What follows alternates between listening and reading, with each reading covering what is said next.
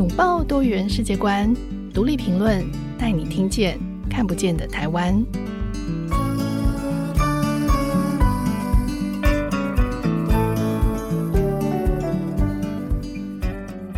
各位听众朋友，大家好，欢迎收听独立评论，我是节目主持人廖云章。独立评论今天的来宾是陈淑荣。他是一位资深的心理咨商师，也是独立评论的专栏作家。他成立了爱相会咨商所，并且担任所长。他的专长是家庭沟通和情绪教育。他也致力于推广精神健康。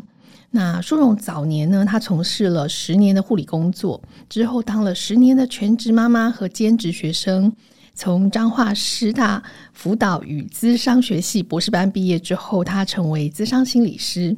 那因为书蓉过去的背景，所以他特别关注亲子教育和青少年的心理健康，也常常在独立评论的专栏以咨商师这个亲切专业来切入时事的议题，为读者分析一些事件背后的心理因素，提醒大家要关注自己的情绪健康。去年圣诞节，新北市发生了一起国中学生因为口角冲突，其中一方遭到刺杀身亡的案件。这起悲剧激起了社会极大的恐慌与焦虑，也引发很多针对少年事件处理法的讨论。那我们邀请舒蓉呢，从咨商师的角度来跟大家谈谈，面对教育现场的重大挫折，要怎么样培养孩子有更好的承受力，并且呢，这些遭受创伤的目击者，他们可以如何帮助自己走出阴影呢？让我们欢迎舒蓉。谢谢云长姐的介绍。那今天很高兴有这个机会从听众变成一个分享者，来跟大家谈谈我的观点。是，其实舒荣在这个第一时间哦，就是我们那时候看到这个新闻，其实都非常震惊，然后也在思考说，嗯，独立评论这个时候我们应该有一些什么样子的内容来回应这个事件呢？所以其实真的第一时间就想到书蓉，就是对我们有一个很棒的。咨商师、心理咨商师，并且你一直长期很关心青少年的这个心理健康的议题哦。那这一次新北市这个国中生因为跟女同学发生了口角冲突，那遭到这个女同学的友人以弹簧刀割颈，那身中十刀，最后伤重不治。这个事件引起了全台湾的关注，大家都觉得哇，这个校园犯罪的问题好像很严重。那当然，后续有非常非常讨论，直到现在都是哦。那想请问舒荣，在发生这样重大的事件之后，网络上马上就充满各种攻击、肉搜、夸张不实的这种叙述或揣测，那大家的情绪很容易会跟着被煽动，甚至是激化，可能师生、同学，甚至是。呃，家长跟学校之间的不信任感，甚至可能也会引发一些模仿的效应。所以，嗯，你会建议听众们，大家可以从什么样子的角度来看待这个事件？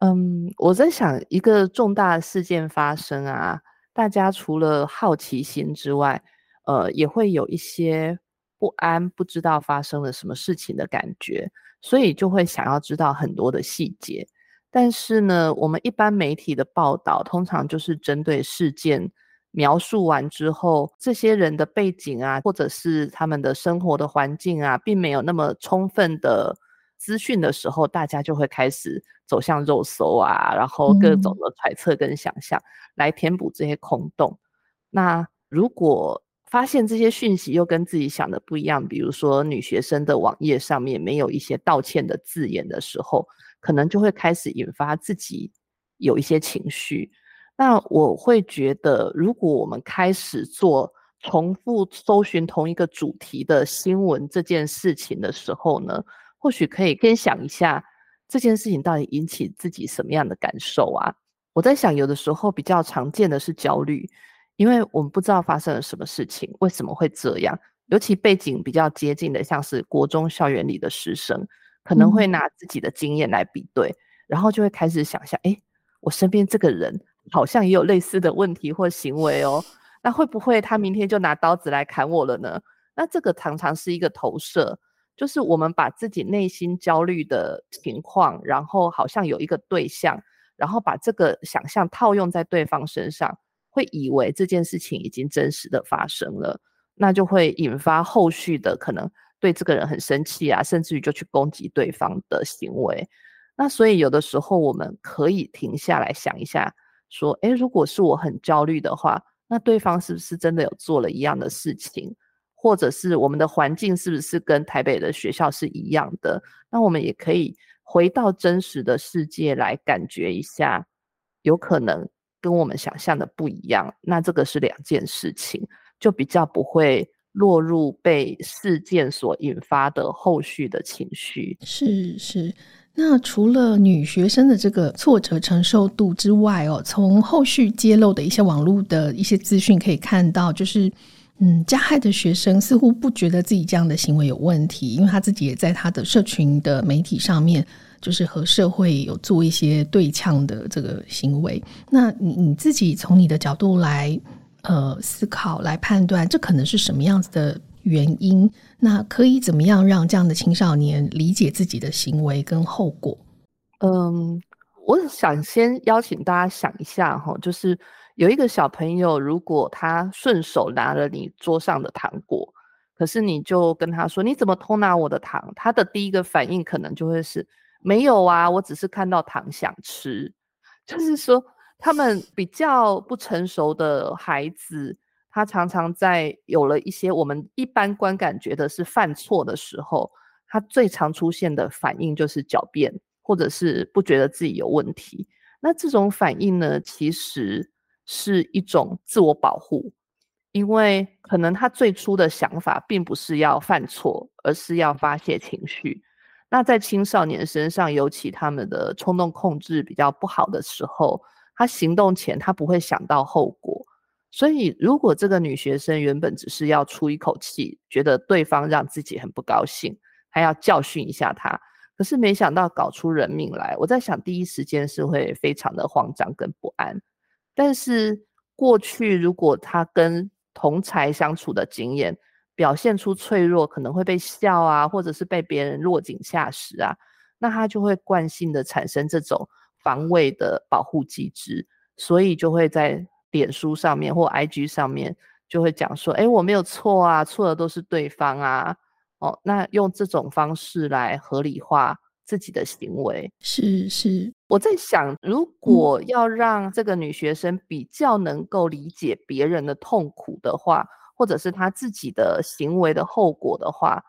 她可能得要先有一个被理解的经验，因为这些问题的青少年常常会给人一种感觉，就是他好像不太在意别人，或者是更关心的是他自己怎么了。那大部分当然不是全部。可是有一定比例的这样的青少年，常常在他们的经验里面是比较缺乏被别人关注的经验。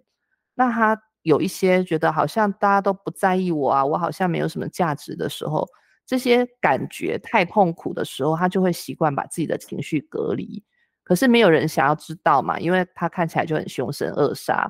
可是如果我们可以先不去批判他，不去。评断说啊，你杀了一个人呢，你怎么不赶快认错呢？而是去试着理解他为什么需要用这么强烈的方式去反击，帮助他去认识他当下做了什么事情。当他有办法把这些他的感觉到的委屈啊、不安啊、痛苦或脆弱都可以讲的时候，他才开始有感觉到他自己的情绪的时候，他才有机会去感觉。哇！如果我这样子都会这么的不舒服，那对方被我这样子给杀害了，他的父母、他的朋友会怎么样的感受？因为当他自己没有感觉他的感觉的时候，他就不可能去同理别人。嗯，的确哦，这个感受这件事情，就是他要能够同理别人的前提是他也被同理过。那就像刚刚舒荣讲的，就是这样的青少年，可能他自己在。个人的经验上，就是在情绪处理这件事情上。不是有那么多他可以很自在的自我揭露的经验哦，因为根据新闻报道里面有提到，就是攻击者他曾经多次的出入少年观护所，那教唆的女同学也长期的混迹宫庙，所以这两位同学其实都是有霸凌同学的前科。那也是因为这样子，所以很多人就会觉得说，嗯，对啊，他们本来就是很坏的，就是这些坏就是已经存在那里，所以要注意的是如何管理。可是其实送进监狱或观护所。都已经是最后的手段了，因此在这之前，我们还有没有其他可以思考的空间？嗯，我觉得这些呃，我们讲飞行少年也好，或者是有问题行为的青少年也好，其实他背后常常在反映的是他在发展过程里面有一些需求是匮乏的。嗯，比如说混公庙的青少年，常常要回应他们的发展需求的话，我会联想到的是他有没有一个人际的归属，他也可能是在找我到底是谁，我要认同什么。那如果他的家庭都不太管他，或者是跟他连结的力量不够的时候，那这个时候宫庙里有一个大哥可以罩你，我只要归属于他，我就不用害怕，别人就不敢欺负我。那常常会吸引这一类的想要寻求更多安全感的孩子会依附上去。我在想，我也不是说父母不爱孩子。那有些父母也会说啊，我就是因为忙于工作啊，然后想要给他们一个更好的生活环境啊。可是这样的一个立场，青少年他是怎么感受的？我觉得会是一个很重要的关键。因为有些孩子他们的家庭不见得不好，甚至于他的物质上是被满足的，但是他常常会，呃，当我有机会接触到的时候，他们常常会讲说。可是我都觉得我爸妈不在啊，我都觉得他们不关心我啊，他们不在意我啊。可是我这些兄弟他们很挺我啊，好像这种在意或这种被关注，即使他是一种很扭曲的帮派的组织，或者是聚众去霸凌别人，可是他为了要得到这种被关注，有人在我身边的感觉，他可能真的就会被另外一个系统给吸引进去。那会出现这种好像叛逆啊、使坏、跟坏朋友在一起的现象会出现，所以我在想，更多的时候是我们要回到孩子的这个发展需求，他为什么没有办法在他原来的不管是学校、交友圈或家庭，或者是其他的团体里面得到这些归属感跟认同感呢？但如果我们可以创造这些的环境，会不会就有不一样的？可能性是在青少年的发展阶段，就是从他们面对挫折反应，通常会受到哪一些因素的影响？我自己觉得，那个 面对挫折的反应其实是蛮复杂的一个历程。嗯。那我想要从一个比较早年的发展经验，是他曾经在面对挫折的时候，慢慢被训练过来的经验，以及他后来。有没有培养出面对挫折的能力？这两个部分去谈。那前面所谓他的面对挫折的经验呢？我想要就是在引用我在文章里面有写到，就是那个英国分析师温尼考特他在讲婴儿发展的初期，其实是不知道有别人的。那当他肚子饿了想喝奶，然后想要妈妈抱的时候，以为他自己就会出现。可是当妈妈没有来抱他的时候，诶，这个就是一个挫折啊！我想要妈妈抱，妈妈没有来耶。可是这个时候，如果他的匮乏就一直出现，那就是说，他经验挫折的时候，一直没有被其他的大人所回应或照顾，那这个经验就会很恐怖。就是一旦我肚子饿，就不会有人管我。诶，可是反过来说，嗯、如果他在哭闹啊，或者是肚子饿的时候，父母有感觉到，然后有回应他，有告诉他说啊，我听见了，你在哭啊，等等啊，妈妈马上就来了。诶，那他面对这种我没有办法马上被满足，然后好像生活不如我意的感觉，他会知道说好像没有那么可怕，有一个大人在旁边，他会告诉我我怎么了。好，那这个时候呢？就可以被安抚，甚至于就可以慢慢的练习，等待也没有关系。那有一些时候，大人会说啊，没关系啊，给他哭啊，哭久了就不会哭。那这个概念我是比较不赞成的，因为通常当我们让孩子自己哭累了会安静的时候，他学习到的是大人是不可信任的，我哭也不会有人帮助我。这个就像很多青少年会说，讲有什么用？他们也不会听我说啊。当他学习到这种求助是没有没有回应的时候，他就会跟其他的大人失去了这个信任的连接，所以他会觉得挫折是很恐怖的。好，那这个是他对挫折的经验。那怎么样从这个挫折的经验发展出挫折的能力呢？我觉得跟大人怎么回应他是有关的。我举个例子好了，就是如果小孩今天考完试回来，然后考得很不好，那爸爸妈妈会说，像是一面镜子那样子的反映他的经验或感受，比如说今天考坏了，很难过吼，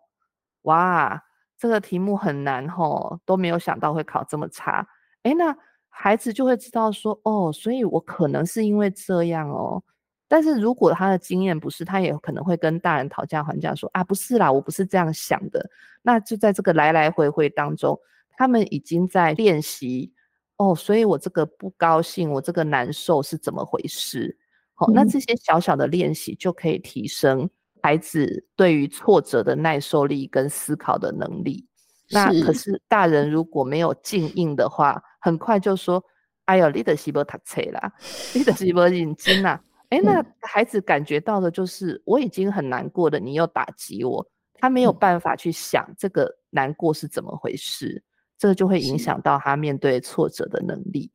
对，是，对，书荣真的很厉害哦。我刚在听你在讲说，呃，从回应婴儿到回应青少年，其实他是有一个逻辑的，就是说，在他遇到困难的时候，他要相信有人会回应他。那即使这个回应也许不如他的意见，可是他是有来来回回那个过程，好像也是一种肌肉的练习。他练习如何发声求救，然后可能回来的求救也不见得是他想要，但他可以再持续的，然后会持续有人跟他互动，于是他慢慢来来回回就得到了一个嗯，好像可以情绪上被接住的感觉，然后练习怎么去解决问题。没错，我觉得云长姐也很快就感受到那个重点哦。就是说，其实孩子要相信大人会存在，是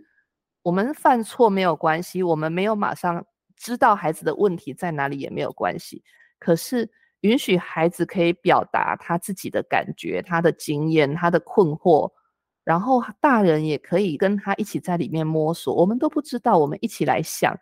那这个就会建立一个沟通的管道。很多青少年的爸妈到了这个阶段，就会说孩子什么都不跟他说。可是如果小时候没有这个练习的话，那常常你要跟孩子说啊，你你就不要那么难过啊，你就想开一点啊。那这个用道理劝说的时候，孩子也会关上他的表达的那个机制。那另外一个就是，诶，从小就没有这个习惯的时候，那孩子也会觉得你就是不关心他。所以，当他遇到困难的时候，他就会倾向靠自己。那自己又不知道怎么办的时候，这种凶恶啊、强大啊、聚众啊，这种先发制人的现象就会跑出来。是是，好，这边很棒。我觉得我们可以在这边稍微休息一下，然后我们沉淀一下刚刚舒荣告诉我们的这些回应的方法，然后等一下再回来听舒荣做更多的分析。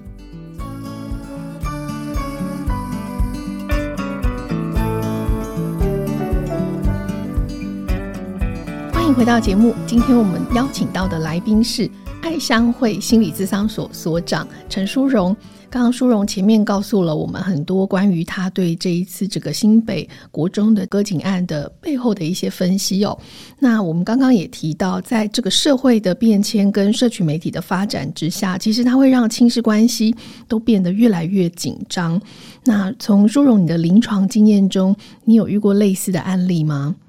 嗯，因为我工作的关系，我其实是会同时接触到呃家长跟老师两方面的人。那我过去其实有听过，就是不管是家长那一边或者是老师那一边的表达，就是他们会在赖上面吵起来。那有可能是因为老师他们现在都很善用这种赖的社群啊，会布达一些学校发生的事情。那有时候文字表达的不那么清楚，或者是各自对对方有一些想象的时候，就会产生误解。那很容易在赖啊，或者是社群媒体上面回应的时候，就开始吵起来了。这样，有的时候是老师对学生或者是家长有一些要求，特别是私讯，比如说，诶，他已经三天都没有写作业咯，那爸爸妈妈是不是帮忙注意一下？那可是呢，有一些家长他常常会表达说：“老师为什么要这样私讯我？我已经很累了，这个孩子平常就很难带，你难道就不能体谅我一下吗？还要一直指责我？那这种指责的感觉呢，有时候是真的老师不高兴，想要家长负一点责任，但有时候也不是，老师可能就是要传达一些讯息。可是站在老师的立场，如果你不告知家长孩子在学校的状况，可能孩子出了事情的时候要自己承担，也可能会被家长反过来指责。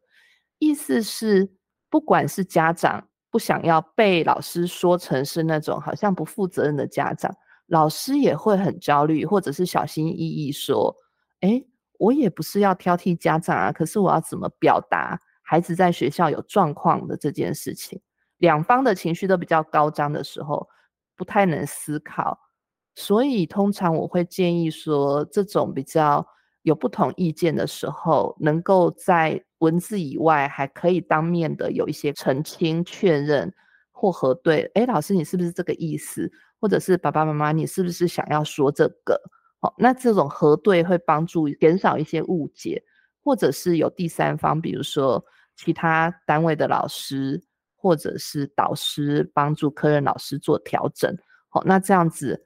比较两方的观点都能够表达之后，我们去想怎么做对孩子比较有帮助，才比较会找到共识，不然的话张力就会越来越升高。嗯，真的是像这样子的悲剧的发生，其实它对整个校园和社会都产生很大的创伤。所以，呃，其实你在文章里面也一直提到说，诶，我们要怎么样培养孩子拥有更好的承受力？你会建议家长可以怎么做呢？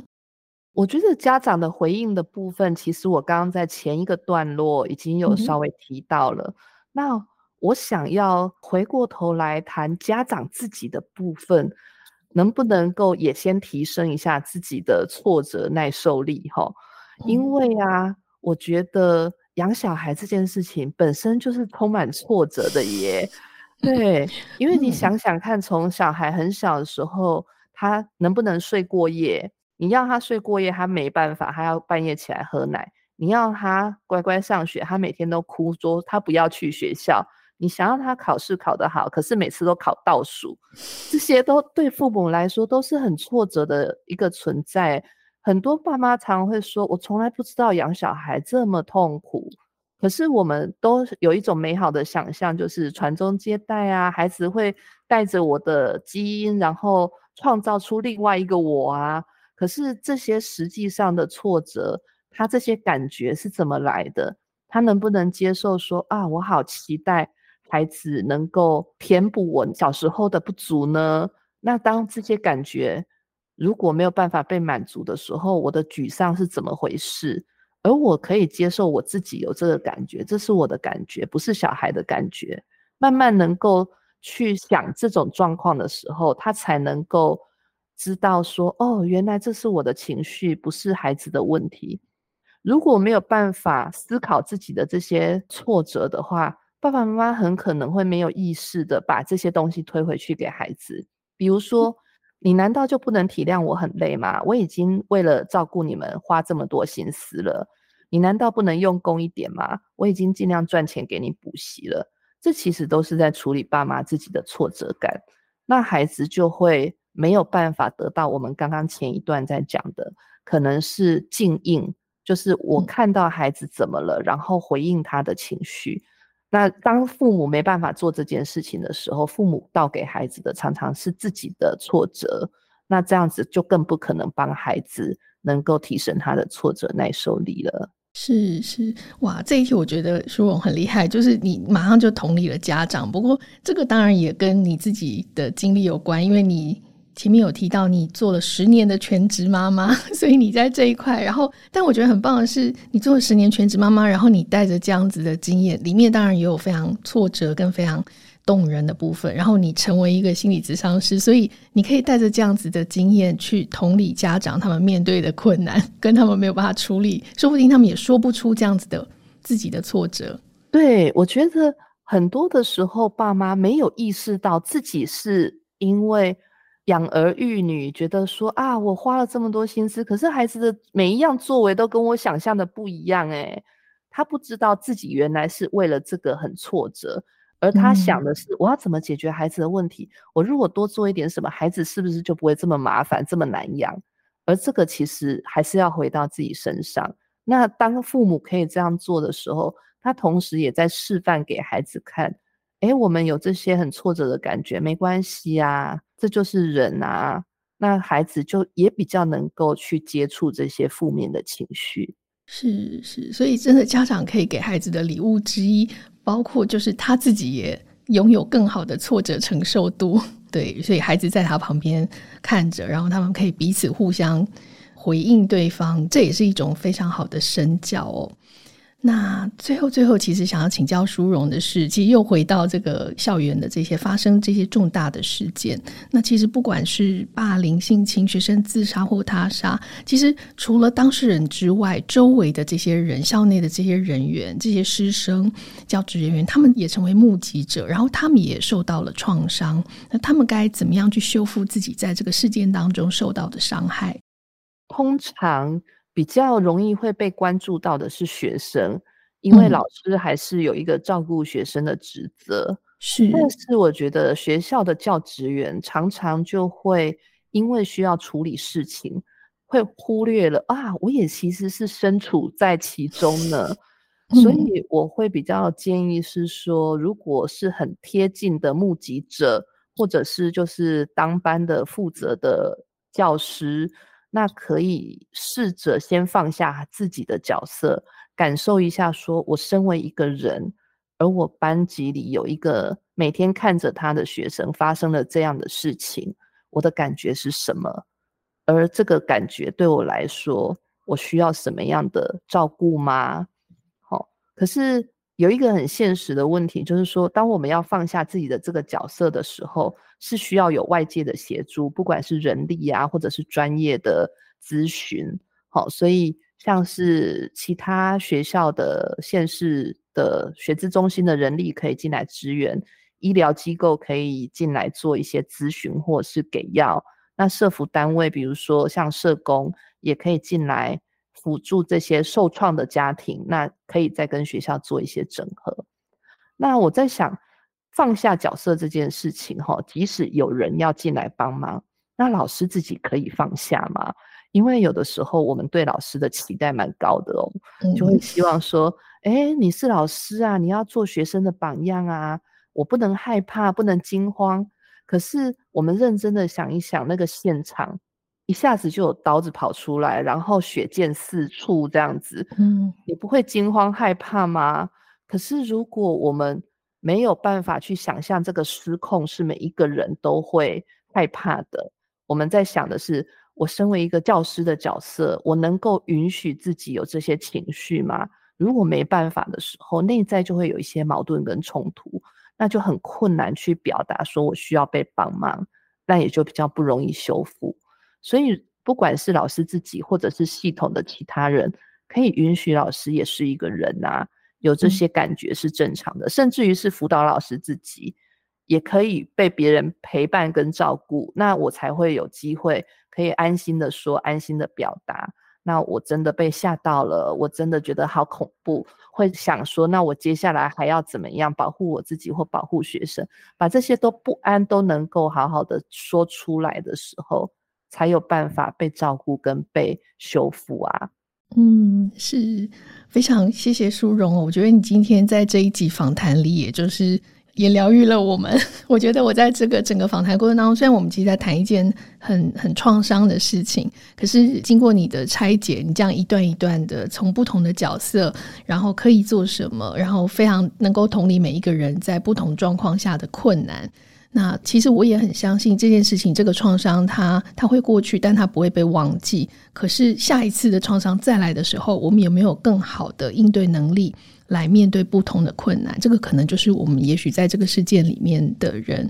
呃，每一个人都需要学习的功课。对啊，是一个很难的功课，但是我觉得很值得花时间去练习，让自己感觉这些感觉、情绪跟去面对它。是是，非常感谢舒荣今天给我们带来了一个非常好的分析，以及很多的方法，告诉我们如何去自我理解、自我同理，并且我们也可以适度的去接住别人。那大家如果喜欢我们的节目，欢迎在收听平台上给我们五颗星。如果你有一些故事想要跟我们分享，或者想要跟舒荣分享，都欢迎留言或写信给我们。如果想了解更多，大家可以点击资讯栏的链接，我们会有好几篇舒荣的相关的文章。那也欢迎大家到独立评论上面，呃，就直接打舒荣的名字，就可以找到舒荣的专栏。喜欢独立评论的朋友，也不要忘记订阅《听天下》和《闯天下》Podcast，收听更多我们的精彩节目。今天我们就到这里，独立评论下次的更新时间是二月二号，请大家记得准时收听。